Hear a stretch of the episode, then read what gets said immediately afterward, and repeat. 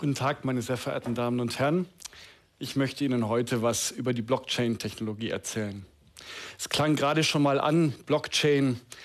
Den Begriff hat vielleicht der ein oder andere gehört, aber so richtig, was man damit tut, was man damit anfangen kann, das ist Ihnen vermutlich nicht bewusst. Was Sie aber bestimmt schon mal gehört haben, das ist das Thema Kryptowährungen. Allen voran schätze ich mal das Thema Bitcoin.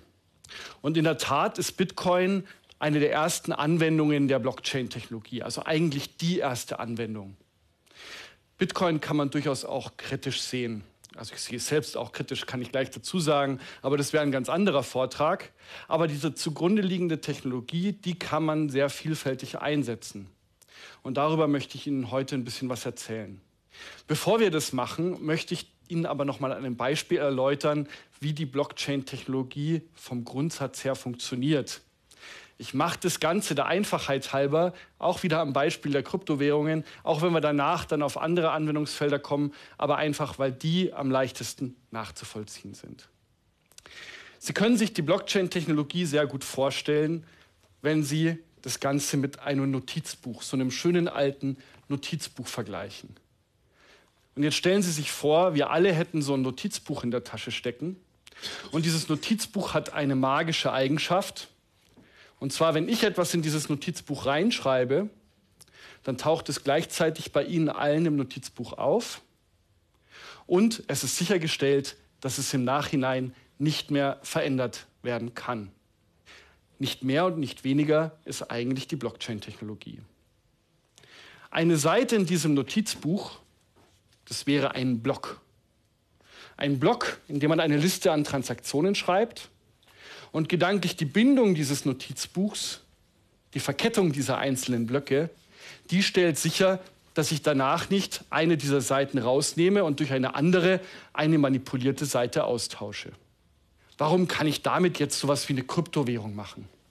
Stellen Sie sich mal vor, ich würde feststellen, ich äh, möchte heute Abend ins Hotel zurückfahren und ich stelle fest, ich habe mein Bargeld vergessen. Und jemand von Ihnen würde sagen, der sah irgendwie nett aus, dem leih ich mal 10 Euro, aber so ganz so traue ich ihm nicht und deswegen möchte ich das Ganze niederschreiben. Und wir schreiben in dieses Buch hinein, dass ich von jemandem von Ihnen, also Ihren Namen und meinen Namen, 10 Euro erhalten habe. Beziehungsweise andersrum, wir schreiben rein, ich bekomme 10 Euro von Ihnen, wir schreiben rein, ich übertrage Ihnen hier in diesem Buch die 10 Euro direkt zurück. Was hat das für einen Mehrwert, wenn ich Ihnen hier diese 10 Euro direkt zurück übertrage? In diesem Buch steht jetzt für alle anderen lesbar, Datenschutz sage ich gleich was dazu, Sie haben 10 Euro von Gilbert Friedgen erhalten. Und jetzt können Sie beispielsweise auch hergehen und zu jemand anderem gehen und sagen, guck, ich habe hier in dem Buch steht, ich habe 10 Euro erhalten. Diese 10 Euro, davon übertrage ich jemand anderem wieder 5. Und plötzlich haben Sie sowas wie ein Währungssystem. Einfach nur, weil man das in diesem Buch dezentral jeder von uns hat eines davon in diesem Buch dezentral vorhält. Wenn die jetzt sagen, diese Bücher, die sind ja irgendwie komisch, dann erinnern sie sich aber vielleicht zurück, zumindest die Älteren von Ihnen. Früher hatte man auch solche Bücher im Bankensystem. Das war meistens ein bisschen dünner und nannte, nannte sich Sparbuch. Im Grunde genommen ist das Bankensystem auch nichts anderes als solche Bücher, bloß dass sie halt so ein Buch nur bei ihrer Bank haben und dass die Banken untereinander wieder Bücher haben. Also das Ganze ist einfach hierarchisch organisiert wohingegen dieses Buch bei diesen Kryptowährungen, dort sind alle gleich. Jeder von uns hätte eben so ein Buch in seiner Tasche stecken und damit könnte man sowas wie so eine Kryptowährung umsetzen. Datenschutz habe ich vorhin was dazu gesagt. Und in der Tat ist es so, bei diesen ersten, ältesten Kryptowährungen, man muss immer aufpassen, bei vielen Kritikpunkten an der Technologie, da schaut man sich meistens Bitcoin an. Und Bitcoin ist eine Technologie, die ist mittlerweile zehn Jahre alt. Und dort ist es in der Tat so, da steht zwar in der Tat nicht jetzt Ihr oder mein Name direkt drin, aber da steht ein Pseudonym drin, eine komische Zahlen-Buchstaben-Kombination. Und wenn ich einmal die Verbindung dieser Zahlen-Buchstaben-Kombination zu mir hergestellt habe, dann kann ich in der Tat alle Transaktionen, die ich in der Vergangenheit gemacht habe, dort rauslesen. Das wollen wir natürlich nicht. Aber natürlich haben sich da in den letzten zehn Jahren auch viele schlaue Leute Gedanken darüber gemacht und mittlerweile Wege gefunden, wie man solche Systeme auch so umsetzt, dass dabei die Privatsphäre geschützt ist. So viel zum Thema Kryptowährungen. Kryptowährungen habe ich vorhin schon mal gesagt, finde ich aber gar nicht so spannend. Spannend fand ich die Technologie, als eine weitere Idee aufkam. Und zwar hatten schlaue Leute die Idee und haben gesagt, wenn wir schon dieses Buch haben, warum können wir dann in dieses Buch nur so banale Transaktionen schreiben, wie A überweist an B irgendeine Summe? Warum können wir denn da nicht einfach Logik reinschreiben? Jetzt kommt das letzte Geldbeispiel. Beispielsweise könnte man auch sagen, also ich möchte die, das U-Bahn-Ticket gar nicht in Bar bezahlen heute Abend, sondern ich möchte das U-Bahn-Ticket selbst mit dieser Kryptowährung bezahlen. Aber ich habe sogar in diesem Buch nichts drinstehen. Ich habe hier kein Guthaben. Dann mache ich doch mit jemandem von Ihnen einen Vertrag. Falls Juristen anwesend sind, kein Vertrag im rechtlichen Sinne. Aber wir schreiben hier in dieses Buch etwas rein. Und zwar schreiben wir hier rein, jemand von Ihnen überträgt mir in diesem Buch 10 Euro im Gegenzug bei jedem Geldeingang, der beim, auf meinem Konto in diesem Buch landet, bei jedem Geldeingang gehen automatisch 10% an meinen Gläubiger weiter, bis meine Schuld abbezahlt ist, inklusive Zins und Zinseszins. Und das schreiben wir hier auf eine Seite rein in diesem Buch. Bei der nächsten Transaktion, die hier jemand reinschreiben möchte, weiß jeder von Ihnen, okay, der Gilbert Frittgen hat jetzt 10 Euro gerade bekommen.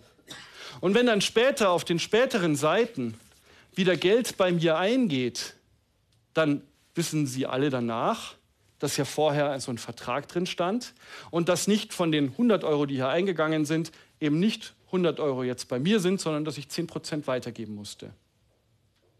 Also 10 Euro weitergeben musste.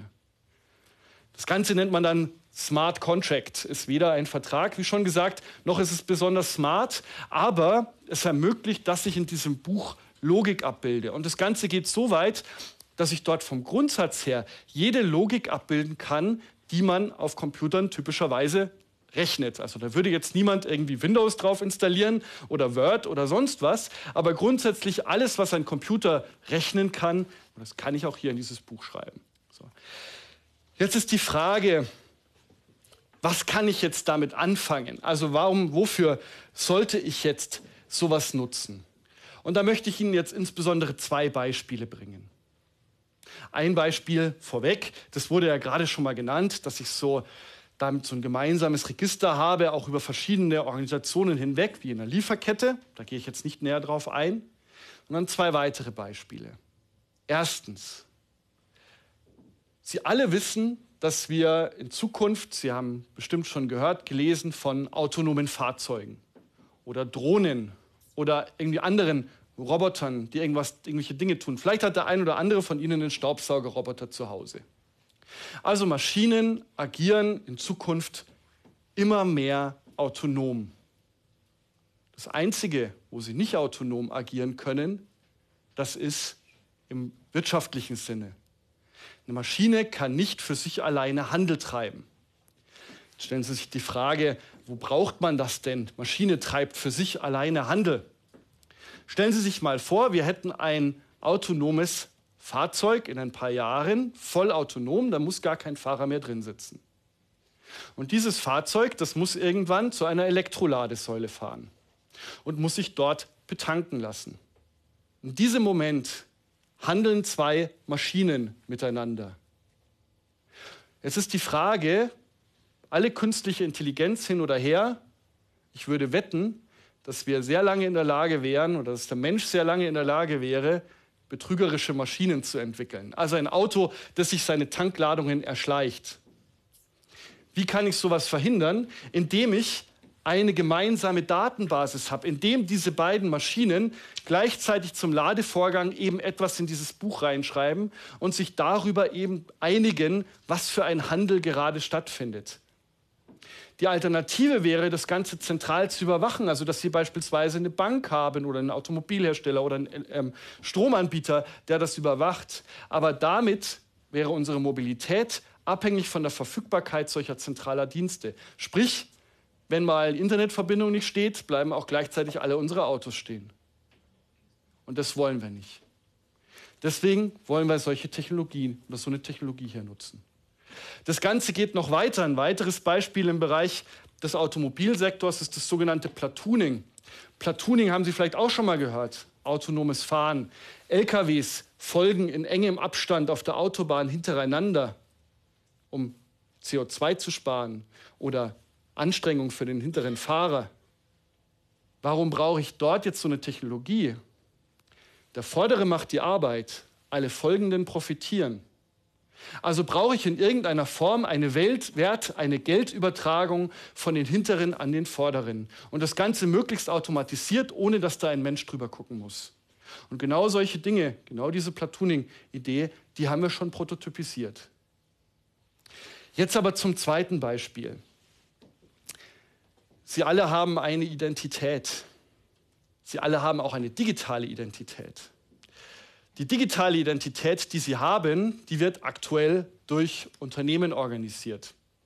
Wenn Sie beispielsweise bei Facebook angemeldet sind oder bei Google angemeldet sind, dann haben Sie vielleicht schon mal gesehen, dass Sie auf manchen Webseiten sagen können, anmelden mit Facebook. In diesem Moment nutzen Sie die digitale Identität, die Ihnen ein Unternehmen, Facebook, zur Verfügung gestellt hat, um andere Dinge im Internet zu tun, für den Preis, dass Facebook danach weiß, welche anderen Dinge sie im Internet tun. Jetzt ist die Frage, ob sie das wollen. In der Realwelt fänden wir das ein bisschen komisch, wenn immer jeder wüsste, was wir so alles tun den ganzen Tag. In der digitalen Welt fangen wir an, sowas zu machen.